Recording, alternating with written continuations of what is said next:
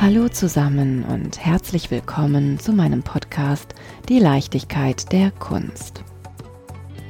Es ist kein Geheimnis. Ich liebe es, mit Leichtigkeit Brücken zu schlagen, besonders gerne zwischen Mensch und Kunst. Frei von aufregenden Allüren und elitären Einstellungen, sondern authentisch aufschlussreich und empathisch zugewandt. Besonders freue ich mich, wenn ich spüre, dass ich mit meiner Art der Betrachtung nicht alleine bin. Daher möchte ich euch vorab meinen heutigen Kulturpartner Singulat vorstellen. Singulat baut ebenfalls gerne Brücken, und zwar zwischen talentierten Kunstschaffenden und Kunstliebhabenden. Dabei spielt es keine Rolle, ob man sich in den ersten Schritten eines Sammlungsaufbaus befindet oder schon auf das ein oder andere eigene Werk im Zuhause blickt. Singulat wählt mit geschult kuratorischem Verständnis Künstler auf der ganzen Welt aus, um Sammlern zu helfen, neue Kunstwerke zu finden. Die Kunstberater von Singulat sprechen 26 Sprachen um sich global und online mit Künstlern und Sammlern auszutauschen, zu präsentieren, zu beraten und zu verbinden. Schaut doch mal auf www.singulat.com vorbei und lasst euch von einer der führenden Online-Galerien überzeugen, wie einfach es ist, gute zeitgenössische Kunst zu erwerben, ganz ohne eigenes Expertenwissen mitzubringen.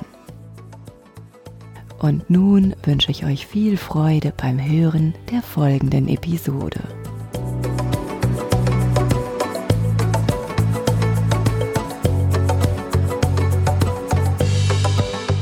Verkörperung. Welche Bedeutung steckt eigentlich hinter diesem Wort? Geht es um das Sichtbarwerden von etwas Abstrakten in Gestalt einer Person? Oder geht es um die Wechselwirkung von Psyche und Körper? Geht es um eine flexible, gar undirigierbare Metamorphose oder um eine fertige, vielleicht starre Form?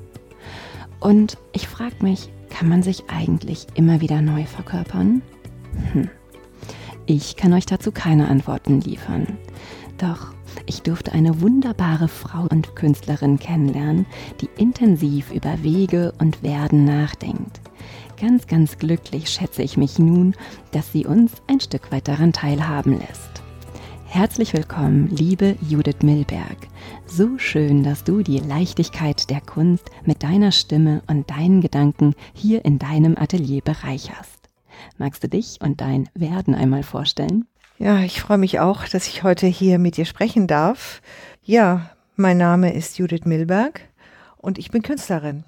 Und in der Tat geht es bei mir nicht nur um die Verkörperung, aber der Körper spielt eine große Rolle in meiner Arbeit. Und zwar als Werkzeug, als etwas, das ich nicht dirigieren kann von meinem Kopf und will, als etwas, das eine eigene Sprache hat oder der eine eigene Sprache hat. Eigentlich als eine Art Mysterium ein mhm. eigenes Wesen. Lass mich dran teilhaben. Ich bin gespannt. Ja, wir sind ja beides. Wir sind ja Kopf und Körper. Und so wie alles eine Dualität hat, um uns herum. Groß und klein, heiß und kalt, hart und weich. Nur um die einfachsten Beispiele zu nennen. Das wird natürlich viel komplexer und ist auch in meiner Beschäftigung mit meinen Themen geht das viel weiter. Aber der Kopf und Geist, sie spielen ja eine große Rolle, wenn du Kunst machst Du kannst das eine ohne das andere kaum machen, aber es wird immer wieder versucht und ich versuche es auch. Ich versuche es auf die Weise, dass ich mich Bevor ich ein Thema, eine Arbeit anfange, beschäftige ich mich intensiv mit einem Thema. Also beispielsweise ähm, mit den großen Themen, die Vorstellung von etwas ganz Großem, ganz Weitem, Unvorstellbaren und im Gegensatz dazu etwas Kleinem, Unsichtbaren, wiederum auch nicht Vorstellbaren.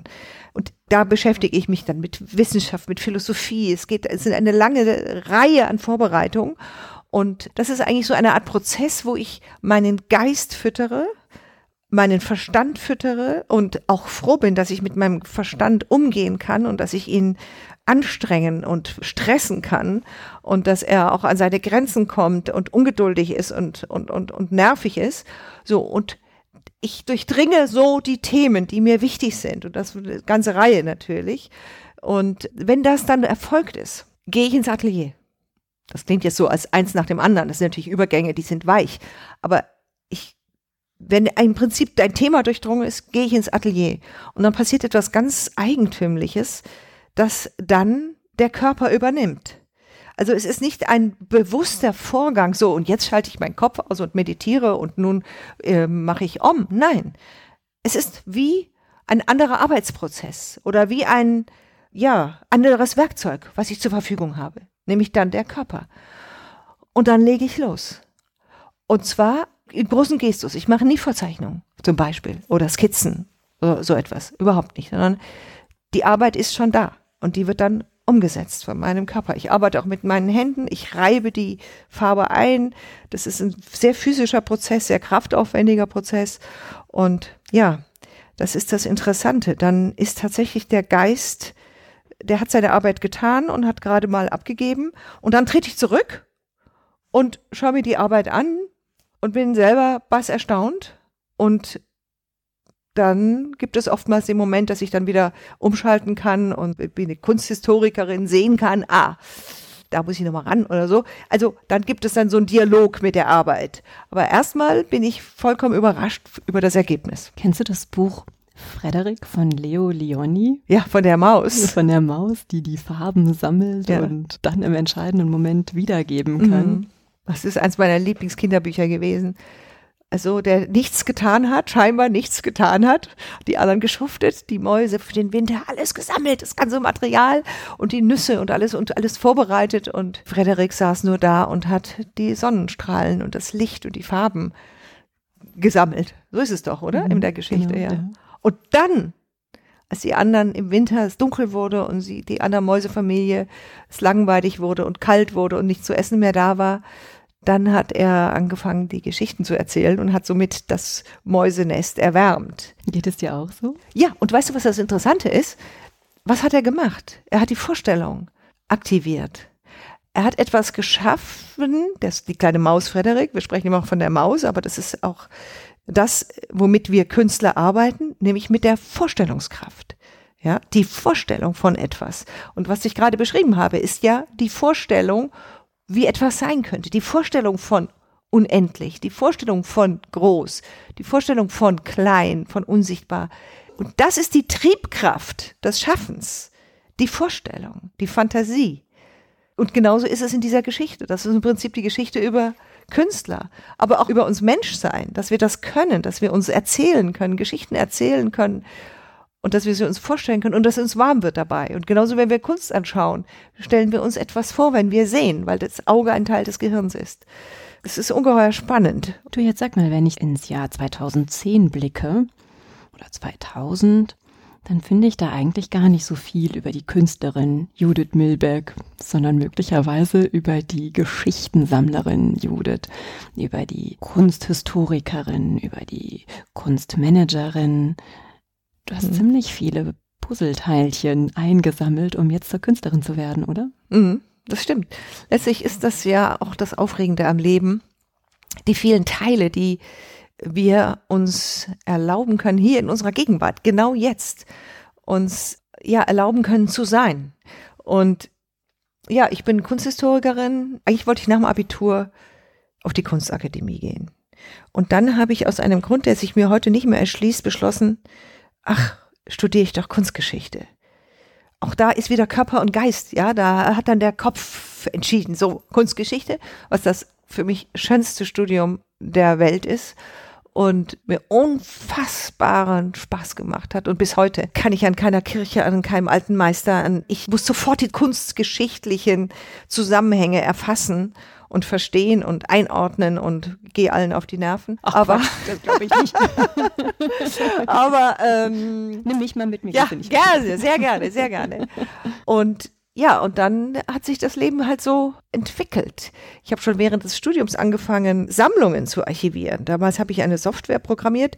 Auf eine das klingt jetzt unter heutigen Gesichtspunkt klingt das, der Zeitpunkt klingt das jetzt sehr komplex. Damals war das, waren das einfache Module, die ich da bauen konnte und ähm, somit dann die Sammlungen von, ja, von Sammlern archivieren. Ja, also mhm. eigentlich im Prinzip Archivarbeit. Und du musst dir vorstellen, damals war das ja so, dass die Sammler alles Mögliche in Schubladen, Häusern, Ferienhäusern, extra angemieteten Lagern und so ihre Sammlung untergebracht haben. Weil das Wesen eines Sammlers ist immer das Aktuelle. Also das, was jetzt nicht an mehr an eine Wände passt, ja, das wird dann eben verräumt und auch vergessen. Und das war letztlich das Konzept damals, dass ich das dann alles zusammengebaut habe für sie und dann damals gab es dann noch Aktenordner. Ich habe es zwar digitalisiert, aber da hatte man dann so Floppies, ja, und so den ja, ersten, ja, so den ersten Computer. Ja, genau, mit dem Loch, so Floppies und so. Und jedenfalls haben sie dann auch immer schon mal ihre Sammlung auch ausgedruckt noch erhalten, aber es war alles digitalisiert. Auf dem Papier mit den Löchlein an der Seite, ne? Ja, genau, aber in dem Fall habe ich es anders gemacht. Ich habe ein anderes System gehabt, also eins, was man dann abheften konnte und die konnten dann wirklich durch eine Bildersammlung durchblättern und das war jedes Mal ein Erlebnis für die Sammler, wenn sie dann dann gesehen haben, was sie alles haben. So, oh, das habe ich auch, das habe ich, oh Gott, das habe ich ganz vergessen und so. Und große Sammlungen, also große Museen heute in Deutschland, deren Sammlungen von Privatleuten gestiftet sind, deren Sammlungen habe ich zum großen Teil archiviert. Darfst du sagen, von welchem? Also, Ganz ja. Dann von Udo und Annette Brandhorst zum Beispiel. Ja, Museum oh. Brandhorst hier in München. Seit Hombli. Ja, genau. Sprichst richtig aus? Ja, Seit Hombli. Oh, Sprichst du richtig aus. und damals lebte Annette Brandhorst noch und das war schon war schon toll. Es hat die auch sehr gefreut damals. Das war auch so der Anfang der Systematisierung ihrer Sammlung. Was machen wir damit? Und möglicherweise war das auch einer der Impulse, zu sagen, wir stiften. Wir wollen einen Ort finden, wo die Sammlung unterkommt oder gestalten. Und da gibt es ja heute dieses sehr schöne Museum. Aber gut, das war jetzt die Anfangszeiten, als ich studiert habe. Und dann wurde daraus eben auch ein Unternehmen und, und es ging weiter und weiter und weiter. Und dann kamen Kinder und, und so wurde ich immer mehr zur Kunst- und Kulturmanagerin und zur Planerin und Organisatorin und Konzepteentwicklerin und Umsetzerin und habe mich auch immer weiter entfernt natürlich von meiner ursprünglichen Vision, eigentlich auf der anderen Seite zu sein, Künstlerin zu sein. Ja, und dann habe ich irgendwann eine Entscheidung getroffen. Das mache ich jetzt und die Firma aufgegeben und einen radikalen Schnitt. Allerdings hat das dann noch lange gedauert, bis ich erstmals meine Arbeiten gezeigt habe. Es hat dann noch mal, weiß ich noch gut 15 Jahre gedauert, bis ich die Arbeiten gezeigt habe. In der Zwischenzeit habe ich andere Sachen gemacht, Bücher geschrieben, fürs Fernsehen gearbeitet. Ich habe auch so Sendungen über Kunst gemacht und äh, verschiedene andere Designgeschichten gemacht und so. Aber in Wahrheit war ich in meinem Atelier und habe gearbeitet. Und dann war es irgendwann soweit und ich habe 2017 zum ersten Mal meine Arbeiten öffentlich gezeigt. Was für ein schöner Moment muss mhm. das gewesen sein. Es war wahnsinnig aufregend. Es war so unfassbar aufregend für mich und es ist ganz komisch. Also manchmal ist es so, dass man so Momente, wo das Leben sich verändert, dass die schon fast normal sind in dem Moment. Es hat so zu sein, ja. Ja, dass wir da gar nicht so, ah, ah, ah, das heißt jetzt alles so aufregend, sondern dass du einfach so weitermachen, weitermachen. Und erst im Rückblick habe ich mir gedacht, ups, das war jetzt schon ein ziemlich cooler Aufschlag, so. Naja, und seither zeige ich und arbeite äh, hart jeden Tag weiter und freue mich darüber, dass ich gesehen werde und dass meine Arbeiten gesehen werden. Wo hast du damals ausgestellt? Das war eine Kooperation damals mit einer Bank, die in ihrem Foyer, eine große Bank, ein sehr großes Foyer, meine Arbeiten komplett gezeigt haben. Also da waren, ich glaube, 50 oder 60 Arbeiten auf einen Schlag und das ging dann auf Wanderschaft. Ja gut, wenn du 15 Jahre im Verborgenen gearbeitet hast, ja. war sicherlich eine Menge. Ja, ja, ich habe auch einen großen Fundus. Das ist ein riesen Fundus an Bildern oder als Stock ein Lager, alles archiviert. Das kann ich natürlich. Kommt mir zugute. Muss ja auch was Gutes haben. Es, wenn man ja. über sich selber lachen kann. Und die Ausstellung wanderte und so kam dann eins zum anderen und Galeristen haben sich bei mir gemeldet und Galerieausstellungen und es ist also sehr spannend. Im Moment, ich weiß nicht, ob du mich das jetzt fragen möchtest. Antworte einfach schon vorher. ich sag's einfach mal, im Moment läuft eine eine tolle Ausstellung im Dinosauriermuseum. Das ist bei Ingolstadt im Altmühltal. Da sind die Dinosaurier gefunden worden und alle möglichen Fossilien. Und da gibt es auch das Jura-Museum. Aber in dem Dinosauriermuseum habe ich eine Ausstellung mit meinen Bildern und 30 Millionen Jahre alten Gogotten. Was sind denn Gogotten? Ich wusste, dass du mich das fragst. das Und ich habe so gehofft, dass du es vor mir aussprichst. das Wort Gogotte. Ja. ja, Gogotte. Die Gogotten sind ganz eigentümliche, unheimlich feine, runde Formen, fast wie Geschwulste. Das wäre jetzt eigentlich, das klingt jetzt negativ, aber man kann sich ganz gut darunter was vorstellen. Das sind wie so übereinander schlappende, runde Formen Sie sind folgendermaßen entstanden. In Fontainebleau und nur dort gibt es einen ganz feinen, weißen, hauchfeinen Silikatsand. Und dieser Silikatsand ist durch die Feuchtigkeit zu einem Schlamm durch Ritzen in Höhlen. Wie ein Stalaktit? Im Prinzip. Ganz genau. Nur, dass das eben Feuchtigkeit ist, also Wasser ist.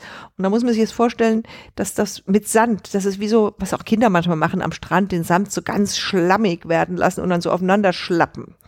Und so muss man sich das wohl vorstellen. Ich meine, es war niemand dabei, als es entstanden ist und die Geologen rätseln auch, aber das scheint die einzige Erklärung. Wenn man sich die Gogotten anschaut, klingt es auch plausibel. Also durch die Feuchtigkeit ist Sand, Schlamm über einen sehr, sehr langen Zeitraum so aufeinander gesaftelt.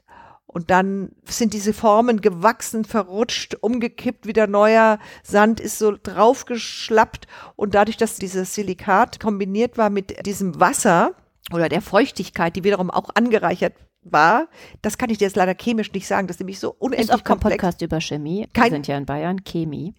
Chemie, bitteschön, ja. Also, wie auch immer, ist das ausgehärtet und die sind hart. Also es sind Sandsteinkonkretionen, so nennt man das in der Geologie. Also wenn etwas sich aufbaut, ist es eine Konkretion, also mhm. eine Form entsteht, ist eine Konkretion, konkret wird.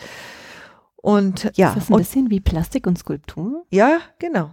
genau. Magst du den Unterschied auch mal kurz erklären? Eine Plastik ist etwas, was aufbaut, also aus Teilen zusammengesetzt wird. Also Joseph Beuys hat Plastiken gemacht.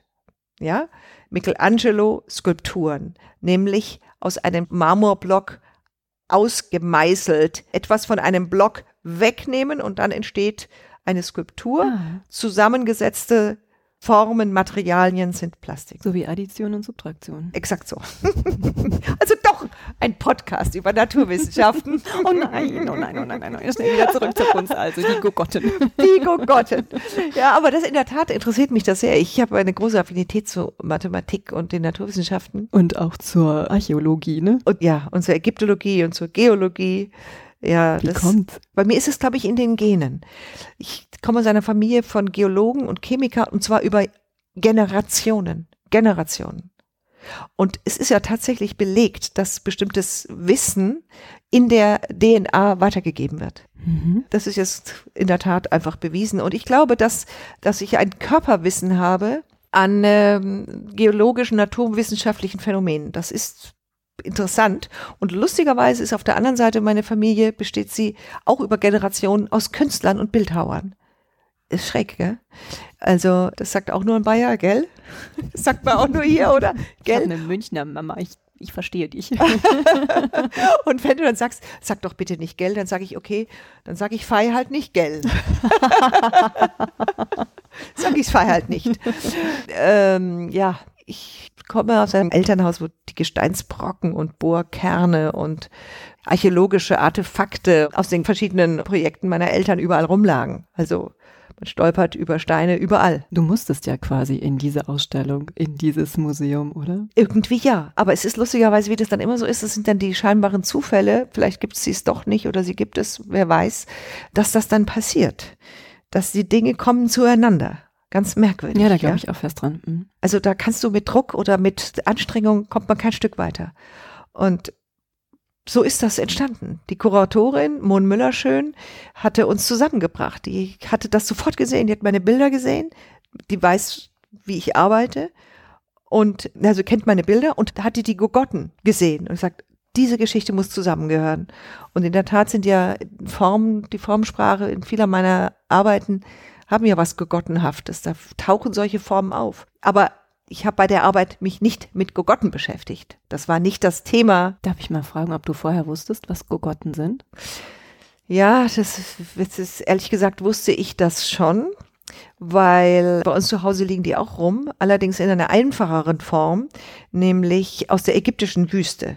Aber das ist im Prinzip auch im Sand entstandene Konkretionen und dann ist der Sand erodiert in der Wüste, also durch den Wind weggeblasen und dann liegen plötzlich diese Konkretionen, diese Formen, die nennt man da Spiegeleier weil die so kleine, runde, knubbelige Dinger sind, wie so größere Handstücke, ja. Und auch nicht so majestätisch wie die Gogotten aus Fontainebleau. Aber die liegen dann da rum und dann liegen die in der Wüste rum. Und du denkst, es darf doch nicht wahr sein. Da liegen überall diese tollen Formen. Warum sind die vom Himmel gefallen? Nein, die sind nicht vom Himmel gefallen, sondern die sind einfach liegen geblieben und der Sand drumherum ist weggepustet worden. Verstehst du? Mhm. ich glaube schon. Weil du schaust so. Dann ist es, das ist mein gebannter Blick. Ach so, okay. Okay. Oh, ihr lieben Hörenden, Gott sei Dank habt ihr jetzt nicht geguckt. gut, dass wir hier nicht zuschauen können. Oh. Du sagtest gerade schon, dass deine Formsprache was Gogottenhaftes hat, was arg Organisches, mhm. ja irgendwie aus dir rauswachsendes, deine Verkörperung. Aber vielleicht beschreibst du deine Werke selber am besten.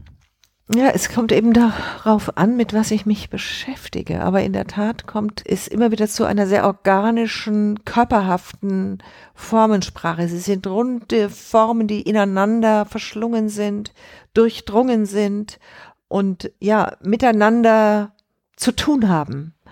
Sie versuchen in Kontakt zu treten. Das gelingt manchmal, manchmal nicht. Also manchmal sind sie isoliert. Es kommt einfach darauf an.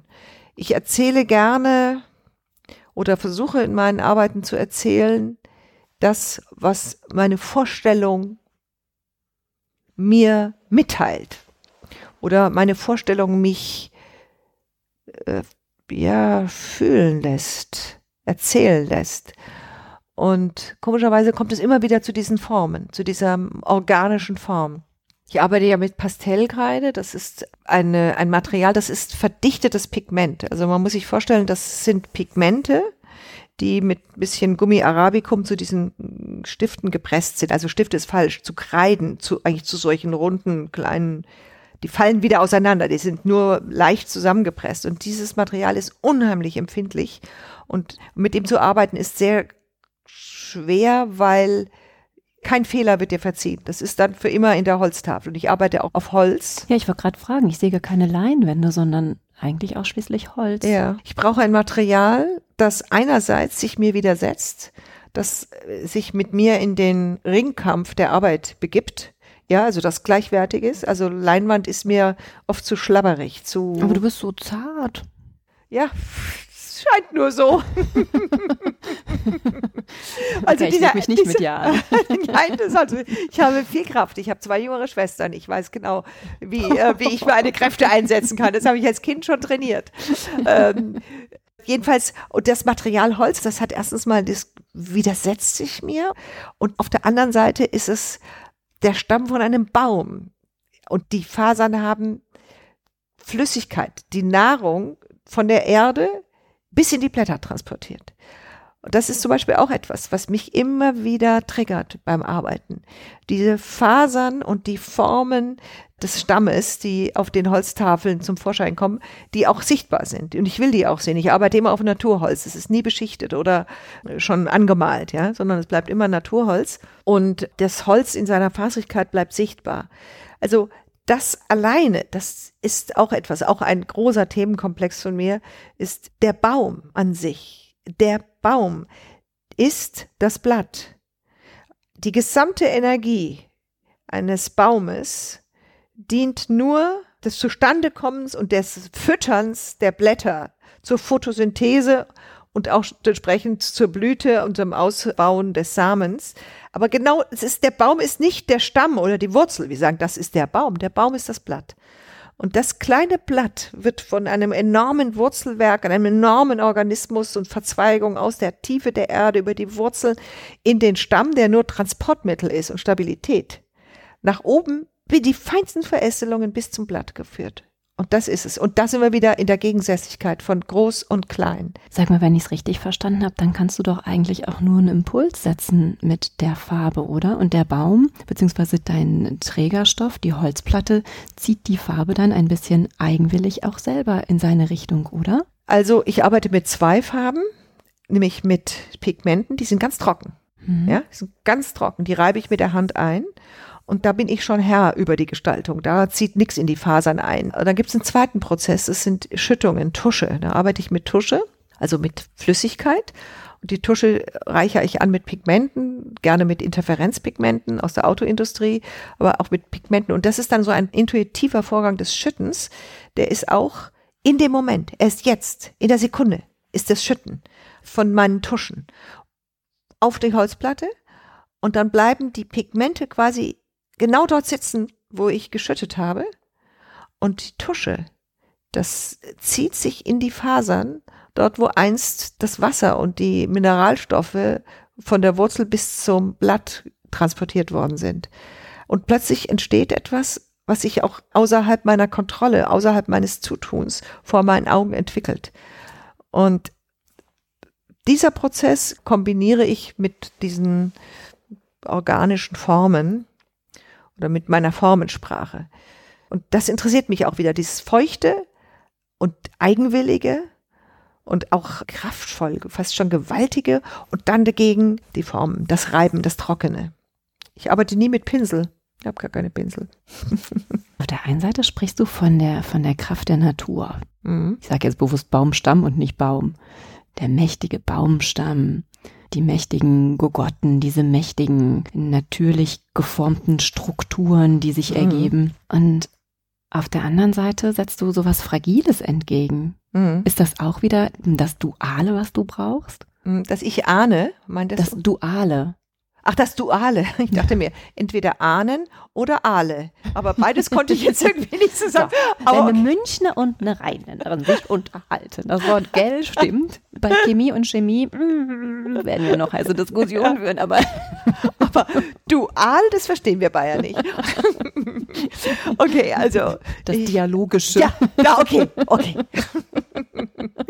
Ach, wie schön. Oh, oh Mann. Ähm, ja, das ist das Duale, die Gegensätzlichkeit. Oder das Duale ist schön, weil Gegensätzlichkeit sind ja oft sind ja Auseinandertreffen. Das Duale fühlt sich jetzt eher Aufeinandertreffen von zwei unterschiedlichen Prinzipien an. Aber ich, beides finde ich hochinteressant. Ja, das ist immer wieder das, was mich interessiert, was mich treibt und was meine Vorstellung beflügelt. Ein, noch ein Beispiel aus der Natur. Ich erzähle dir hier die ganzen Themen, an denen ich bin. Aber beispielsweise, schau dir eine Muschel an. Eine Muschel. Die Schönheit einer Muschel. Also wenn sie zugeklappt ist, dann haben sie so auf bizarre, bunte Formen, atemberaubend. Und dann klappst du sie auf und da ist da ein kleines Lebewesen, was jetzt sozusagen eher entformt ist. Man könnte auch sagen, ein kleines Klümpchen, aber trotzdem hochentwickelt. Aber wieder ein Gegensatz, diese Schale und diese kleine Klumpen.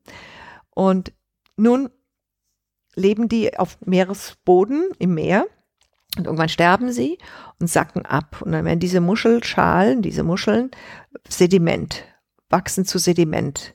Und dann gibt es eine plattentektonischen, so wächst das über Millionen Jahre an in verschiedenen Schichten, Muschelmalm. Zermahlene Muschel, ganze Muscheln. So. Und dann gibt es einen plattentektonischen Rumser oder eine Verschiebung und das Ganze wird zu einem Gebirge. Einem riesigen, tausende von Meter hohen Gebirgszug, der über Kilometer läuft. Einst war es eine Muschel und natürlich viele Muscheln, Milliarden Muscheln und ja, aber du verstehst, was ich damit sagen will. Dass aus Muscheln, der Schönheit dieser Muscheln, dieser kleinen Tiere, ganze Gebirgszüge entstanden ah, sind. Und das meinst du mit dem Blick auf das ganz kleine Wenden und das ganz, und das große. ganz große, dass Exakt alles so miteinander es. zusammenhängt. Das ist es. So ist es. Die Gogotten bestehen aus kleinen Sandkörnchen, die so mikrofein sind, dass schon Ludwig der 14. die hat abbauen lassen, den Sand abbauen lassen, um daraus Glas zu machen. Und dann sein Baumeister hat diese Gogotten entdeckt und die Schönheit entdeckt und hat da so Brunnenumrandungen gemacht. Und derzeit sieht man die, kennt man die Gogotten. Aber ich meine, das sind einfach diese, immer wieder das Ranzoomen und den Blick in die Weite schweifen lassen, sehen, wie die Dinge zusammenhängen. Ja, an der Muschel und dem Gebirgszug. Wie groß sind denn die Gogotten? Die Gogotten sind, sage mal, melonengroß bis zu 1,50 Meter mal drei Meter. Das ist aber die größte. Aber so in der Regel sind sie so 70 mal 50, 40 mal 30 mal 30 Zentimeter. So muss man sie sich vorstellen. Aber da gibt es unterschiedliche Größen natürlich. Und die Anzahl ist auch begrenzt. Die Größe, die Weite, das Kleine und das Große. Ja, das Kleine und das Große, ja, ja. Also ich kenne das Museum jetzt noch nicht. In real, in echt. Das heißt Dinosauriermuseum. Jetzt habe ich den Link noch nicht so richtig gefunden zu den Gogotten. Mhm. Ich stelle mir vor, dass dort natürlich auch große Skelette von Dinosauriern ausgestellt werden. Ich könnte mir vorstellen, dass eben diese genauso alten Gogotten gegenübergestellt werden. Und dann kommt deine Kunst. Wie viele Bilder hast du dort? Ich glaube, es sind 15 oder 16 Bilder. Und du hast vollkommen recht, denn ein Dinosauriermuseum ist per Definition ein Museum von Fossilien. Und Gogotten sind keine Fossilien, sind ja keine Lebewesen gewesen. Und insofern passt das eigentlich nicht richtig, aber sie sind so alt wie Fossilien, mhm. da hat man vielleicht eine Schnittstelle. Ich habe für diese Ausstellung eine riesige Wandarbeit gemacht und die habe ich im Museum gemacht. Da wurde mir im Museum ein quasi einen Raum abgetrennt. Wow. Und dort habe ich dann diese Arbeit gemacht und wir haben es aber auch abgetrennt, weil es sind so viele Schulklassen und, und, und, und so viele Besucher. Da hätte ich nicht in Ruhe arbeiten können. Deswegen wurde der abgetrennt, aber der war doch oben offen, der Raum. Ja, mein Raum, mein temporäres Atelier. Und in der Tat schaut ein Tyrannosaurus Rex hat mir oben reingeschaut. Und ich habe, während ich arbeite, immer auf dieses riesige Maul geschaut geschaut von diesem Tyrannosaurus Rex, was so irgendwie ich habe mich dann auch angefreundet. Ich dachte dann irgendwann, er lacht mich an und er freut sich, dass ich das da mache, weil anders kommst du, kannst du damit gar nicht umgehen. ich wollte gerade fragen, haben deine organischen Formen dann vielleicht so was Zähnchenhaftes nein, nein, ist kein Zahn entstanden. Das hat nicht getriggert, ja. Aber noch nicht, pass mal auf. In ja. fünf Jahren, dann sprechen wir uns wieder und dann sage ich, Judith, ja. das ist spitz. Ja, das ist spitz, genau. Da ist doch ein Dinosaurierzahn durchgekommen, ja. Ja, jetzt gerade eben beschäftige ich mich mit einem anderen Thema, das sind Pilze und auch mit Kristallen, aber das Pilzthema, das wird jetzt auch eine große Arbeit, wo ich äh, mit Tafeln arbeite, Hexagonen, die aus Pilz gewachsen sind. Ach, das musst du mal näher beschreiben. Das ist auch hochinteressant, weil dieses Material lebt und hat die Oberfläche wie so ein Pilzhut, ganz weich und zart, ganz soft, weißt du, wie? Und da, aber da kannst du doch nichts rein. Doch, das kann ich. Ja, doch, das kann ich. Das kann ich. Natürlich. Ja, natürlich kann ich das. Das kann ich halt nicht so, also da muss ich natürlich auch so wieder mit dem Material arbeiten, das kann ich, äh, mit dem muss ich zart umgehen. Das wird eine Herausforderung oder es ist eine Herausforderung, aber es gelingt mir. Ja, das ist das Interessante, da spielt für mich das Hexagon eine große Rolle, das Sechseck und eine kristalline Form versus eine organische Form nämlich der Pilz, ja. Und der Pilz ist auch wieder so interessant. Das, was wir sehen, sind nur die Fruchtkörper. Das, was wir essen, ja, der Steinpilz, das ist der Fruchtkörper. Aber der Pilz ist das Myzel, das ist unterirdisch. Und das ist enorm groß, ja. Ein Geflecht an Sporen, die unterirdisch vernetzt miteinander wachsen. Es gibt einen in Oregon, der ist Kilometer groß, der Pilz. Das ist ein Hallimasch. Da ist, glaube ich, ein Quadratkilometer Pilzmyzel unter der Erde und man sieht nur ein paar Hallimaschpilze oben. Also ein ungeheuer intelligentes Geflecht, das unsichtbar ist. Und das Interessante ist, und das ist schon wieder hier das Thema, das interessiert mich ja, das Unsichtbare unter der Erde, verborgene, große, nicht vorstellbar große. Wie bist du darauf aufmerksam geworden? Ja, ich bin große Pilzsammlerin und ich liebe es, in den Wald zu gehen und Pilze zu sammeln. Und im Zuge dieser Leidenschaft hat mich das Thema beschäftigt. Wie geht das eigentlich? Du siehst im Wald immer wieder diese Hexenringe, ja, dass die kreisrund wachsen. Das ist ein Hexenring. Mir wurde immer gesagt, Hexenring. Ja, das ist ein Hexenring. Hat natürlich meine Fantasie schon als Kind enorm beflügelt. Ja, meine gerade auch. Ja. Und das ist natürlich auch so, war damals natürlich dieser Begriff, äh, wusste man nicht, was das ist. Also war das was Magisches, also hat das was mit Hexen und Märchen und Wald zu tun. In der Tat ist es ein hochkompliziertes Geflecht unterirdisch, also wie eine Blüte, wo die Fruchtstände, die Pilze eben im Kreis sind, wie eine große Blume im Waldboden. Und wo ist das Hexagon? Ist das so, das Hexagon ist eine mathematisch hochinteressante Form sehr klare, sehr reine platonische Grundform in der Mathematik. Und jetzt kommen beides zusammen. Das Hexagon ist die Form der Platte, auf denen ich arbeite, also der Tafeln, die aus Myzel gewachsen sind. Der Pilz, das Myzel braucht Biomasse, um sich zu ernähren. Mhm. Und so entstehen diese Tafeln, dass diese Biomasse, also das ist in dem Fall ähm, so eine Art Holzsägespäne und Pilzmyzel werden vermischt in eine Negativform, in eine hexagonale Negativform gegeben. Und diese Form wird dann wachsen lassen. Innerhalb dieser Form wächst dann der Pilz, breitet sich in diesem Hexagon aus. Dann ist er vollkommen hineingewachsen, hat dieses äh, Sägespäne quasi gefressen, gegessen und diese Platte wird dann erhitzt. Dann ist das Wachstum gestoppt und es ist eine, mh, mm, ja, ein Material entstanden, dessen Oberfläche ganz zart ist wie die Haut eines Pilzhutes und das Innere ist fest verbackenes Pilzgeflecht. Und ist das dann totes Material? Ja, es ist gestoppt. Ja, es ist dann totes Material. Es ist auch eines der Baumaterialien der Zukunft. Darüber wird viel nachgedacht. Wie kann man diesen Pilz überhaupt die Biomasse, die in der Landwirtschaft ja vorkommt, enorme Massen an Bioabfällen, die verbacken mit Pilz zu neuen Baumaterialien wachsen lassen. Du kannst es ja in jede Form wachsen lassen. Du kannst ja auch im Prinzip Formen von Ziegelsteinen oder Bausteinen wachsen lassen. Also das sind alles so die Themen, die ich ungeheuer spannend finde. Da arbeite ich dann auch mit Wissenschaftlern zusammen und, und höre mir Tagungen an und lese alles, was ich lesen kann, um mich mit so einem Thema zu beschäftigen. Und dann gehe ich und arbeite damit. Also, was ich sagen will, ist auch da wieder die intensive Beschäftigung mit dem Material. Und wenn ich dann im Atelier bin, dann kommt eben wieder der Körper ins Spiel. An welcher Stelle in der Zusammenarbeit mit dem Pilz bist du? Ja, ich bin im Atelier. Also an der Ich bin am Körper. Ich bin an der Verkörperung. genau, ganz genau, ja ja, sind eben unterschiedliche Themen und die Welt ist voller Themen. Das ist das Tolle. Die ich, ich, ich krieg sie gar nicht alle, ich möchte sie alle gleichzeitig erzählen. Ja, und ich habe mitbekommen, dass du ja auch an einer ganz und gar unbiologischen Masse arbeitest.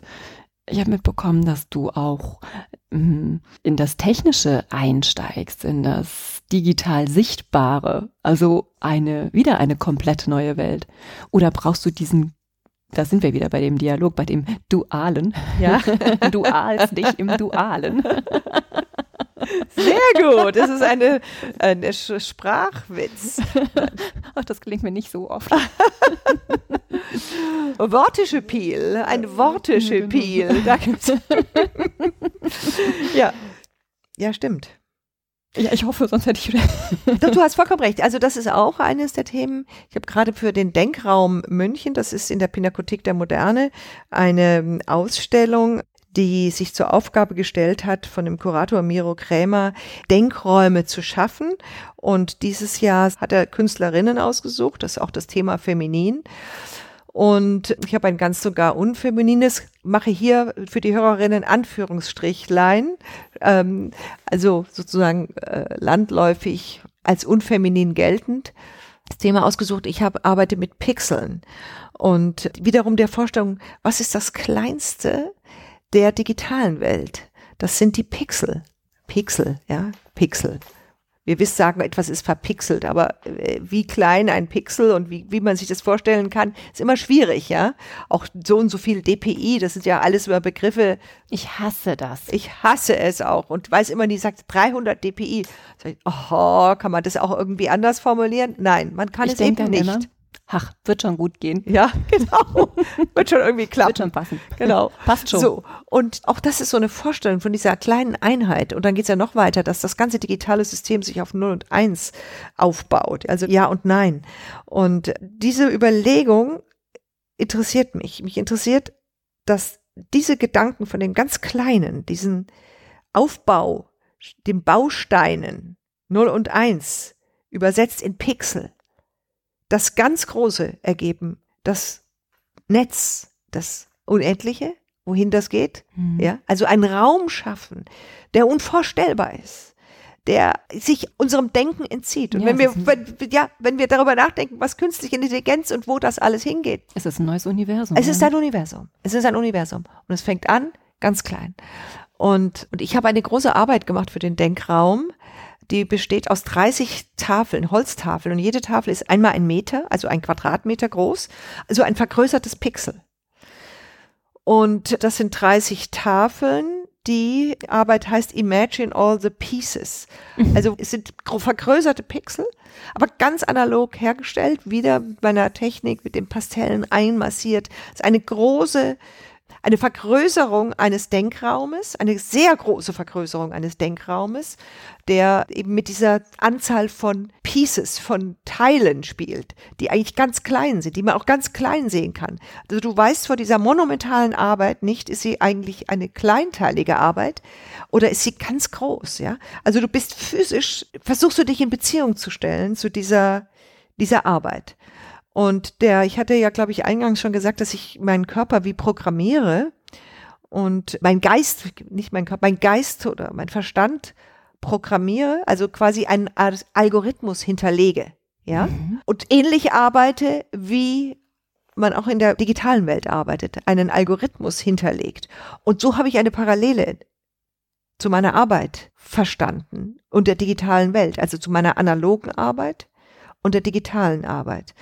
Und ich habe sozusagen jetzt einen Algorithmus programmiert, zusammen mit meinem Sohn Julius, der das gelernt hat. Aus den Formen und Farben und meiner Arbeit haben wir den Algorithmus äh, definiert, eine Formensprache digital entwickelt und die entwickelt sich weiter. Ja, also außerhalb quasi dann übernimmt der Computer. Du musst dir vorstellen, es wird programmiert ein Algorithmus hinterlegt und dann übernimmt der Computer und entwickelt die Formen in einer unendlichen Weise immer weiter. Also es ist eine zweiteilige Arbeit. Es ist eine zweiteilige Arbeit, ja. Die aber unabhängig voneinander auch bestehen kann. Also die Arbeit, die Bandarbeit kann auch ohne die digitale Arbeit. Aber jetzt für den Denkraum habe ich eben diesen Denkraum geschaffen, um weiterzugehen, weiter zu gucken, was passiert eigentlich, das, was uns Künstler ausmacht, dass wir physisch arbeiten, dass wir äh, kämpfen mit Themen und etwas erzählen wollen, etwas sein muss.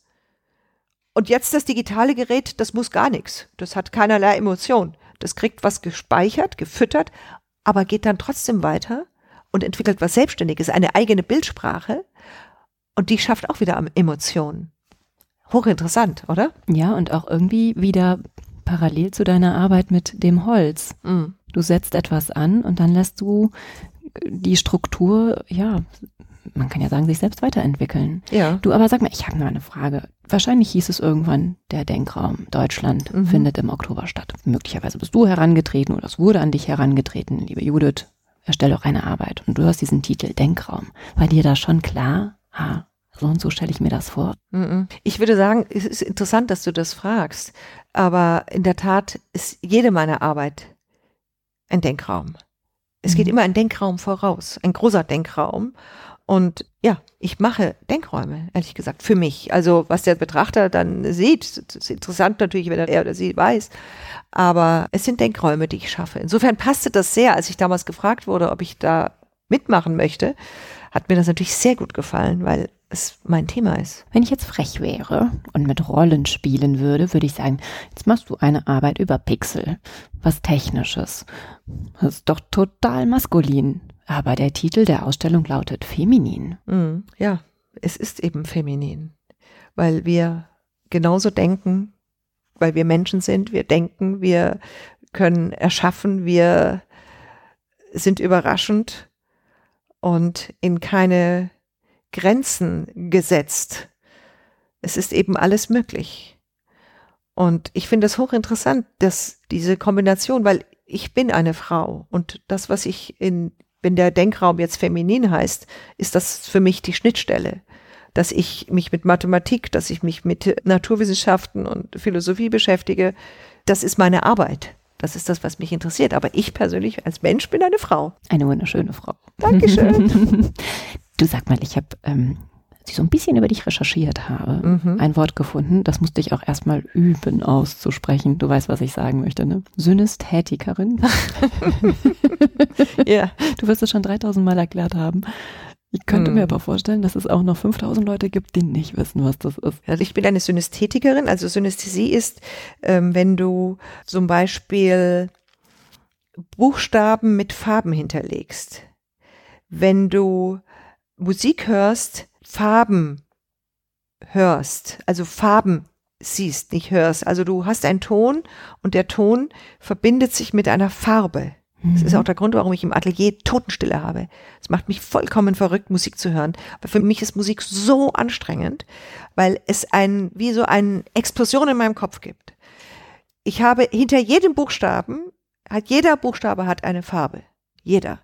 Und jedes Wort hat eine Farbkombination. Jedes Wort mit aus verschiedenen, den Farben der jeweiligen Buchstaben. Dann gibt es bestimmte Dominanzen. Also wenn es, sagen wir mal, in in dem Rotbereich das Wort mehr Rot hat, dann hat es eine Rotdominanz. Aber das klingt jetzt für dich, wenn du es nicht bist, ungeheuer anstrengend. Das ist für mich natürlich vollkommen normal. Ich kann mir gar nicht vorstellen, dass man einen Buchstaben oder ein Wort nicht farbig sieht. Das kann ich mir nicht vorstellen. Wahrscheinlich, wie du dir nicht vorstellen kannst, dass man das farbig sieht, dass es immer eine Farbe hat. Na, ich überlege gerade, ob ähm, warme Worte warme Farben haben. Das hat bei mir mit dem Inhalt nichts zu tun. Nichts. Nee, ich meine auch eher in der Aussprache. Ach so. Also Mhm. es gibt ja sehr, oder sagen wir nicht warm, sondern weiche Worte. Die Leichtigkeit. Kunst ist ja eher wieder hart, ja. ein hartes Wort. Ja, aber das hat mit meiner Synästhesie gar nichts zu tun.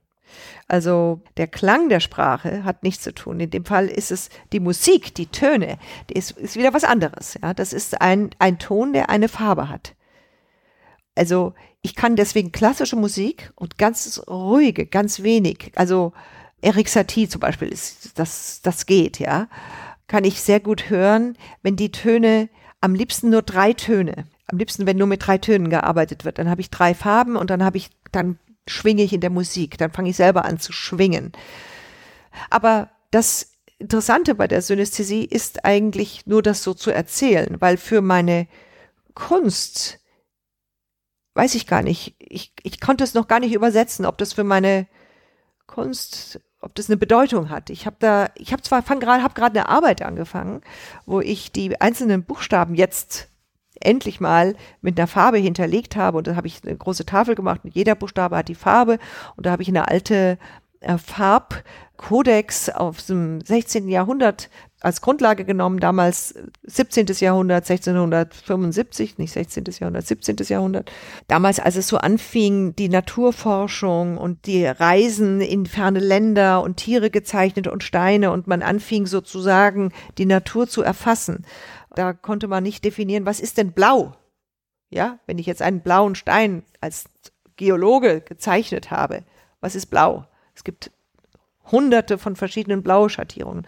Und so hat man angefangen damals hinter Blau, ein spezielles Blau, eine Mineral, eine Pflanze und ein Tier zu legen. So, dann hieß dieses Blau, sagen wir mal, hell, blass, lila. Und da ist dann die Unterseite der bayerischen Glockenblume, die Flügelrückseite des so und so Falters und ein Mineral. Also so genau wurde das definiert, ja, das, weil, damit man einfach sagen kann, es ist dieser blasse Lilaton und der Stein ist dann das Mineral in Amethyst zum Beispiel, ja. So, und diese Farbnomenklatur habe ich für die Definition meiner Farben übernommen und da sitze ich gerade an einer 26-teiligen Arbeit, die dieses Thema hat. Darf man die schon sehen? Ja, ich kann dir welche zeigen. Ich kann dir die Du kannst auch Gedanken lesen. Ja. Ne? So gerne. Oder bin ich so leicht Ja. zu durchschauen? Nein. Puh, Glück gehabt. Könntest du dir vorstellen, dass deine Werke mal vertont werden? Ähm, ja, weiß ich noch nicht. Kandinsky hat es ja versucht. Ah, da kommt die Kunsthistoriker Ja, durch. Kandinsky war auch Synästhetiker. Der hat auch versucht und tatsächlich die ersten Schritte in die Abstraktion waren bei ihm der Versuch, Musik zu malen. Die Farben, die er gehört hat, in Formen zu übersetzen. Ist natürlich hochinteressant. Also es ist eben auf dem Weg zur Abstraktion gelungen. Und dann ging er immer weiter, immer weiter. Es ist nicht ganz einfach, weil äh, es sind seine Töne und seine Farben. Das, was wir sehen können, das hat dann letztlich nichts mehr mit seinen Tönen zu tun, ja, oder mit seinen, sondern wir sehen das fertige Bild.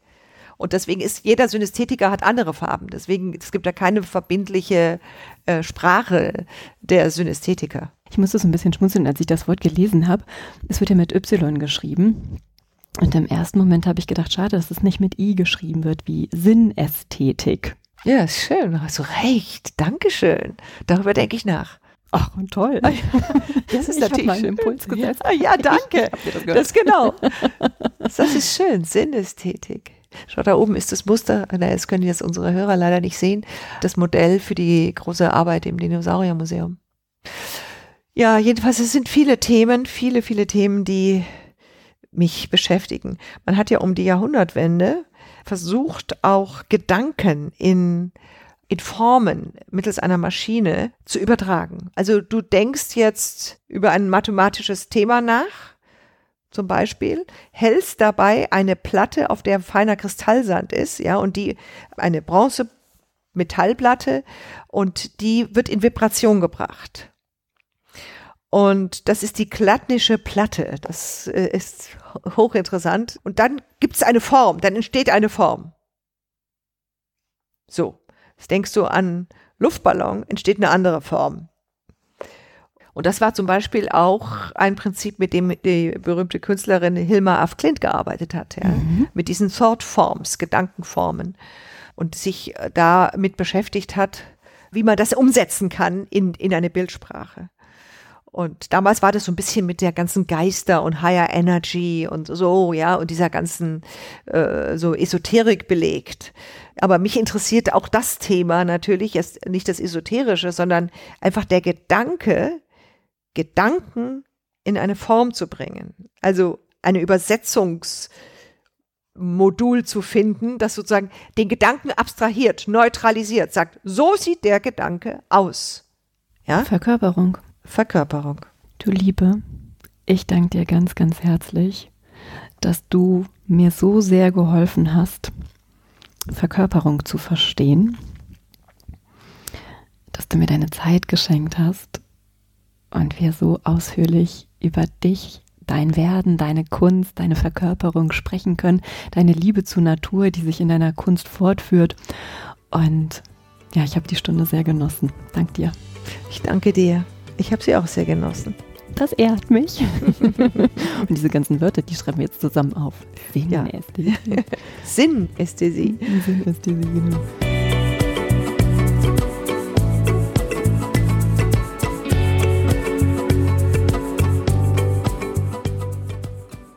Ihr habt Fragen, Anmerkungen und Feedback?